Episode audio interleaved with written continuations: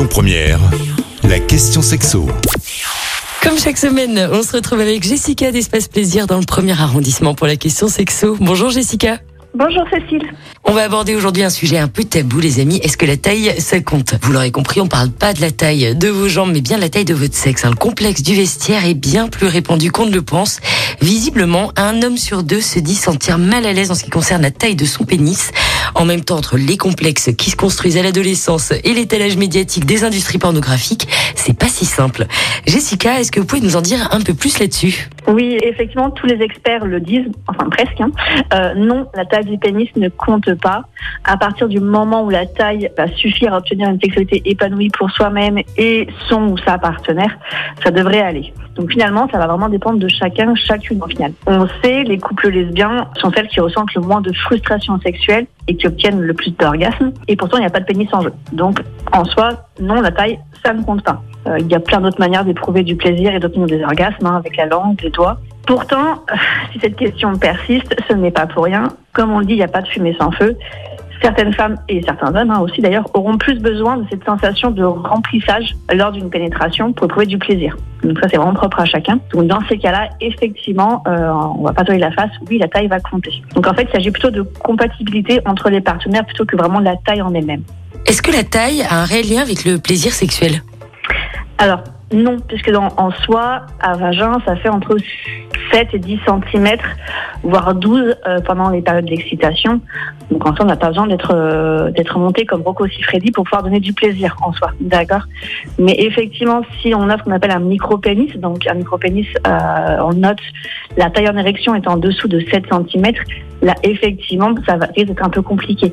Au-delà de la taille en longueur, ça va surtout être le diamètre qui va être important pour pouvoir vraiment venir se loger contre les zones érogènes, donc la zone G.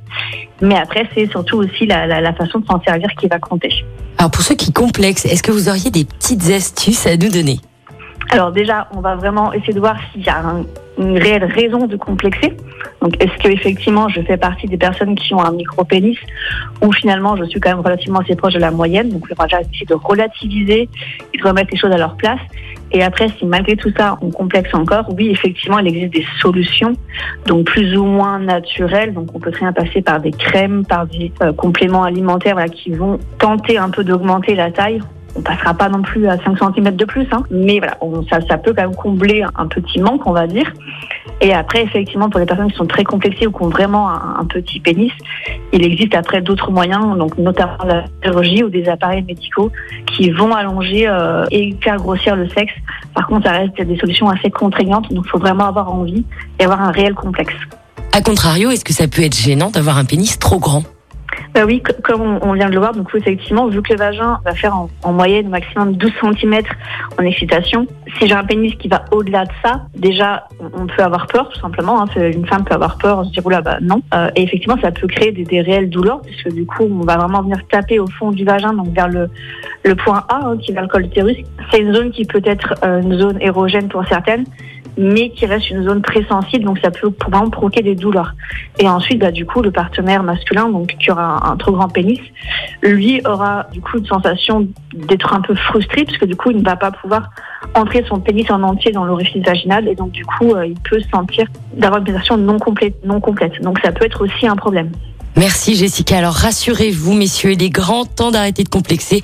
Oubliez les standards des pornos, focalisez-vous sur le principal, le plaisir et l'intensité de ces moments de partage. Merci Jessica d'avoir répondu à nos questions. Je rappelle que vous êtes gérante de la boutique Espace Plaisir dans le premier arrondissement. À la semaine prochaine.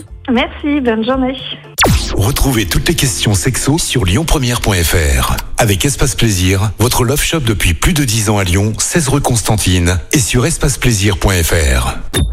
Écoutez votre radio Lyon Première en direct sur l'application Lyon Première, lyonpremière.fr et bien sûr à Lyon sur 90.2 FM et en DAB+. Lyon Première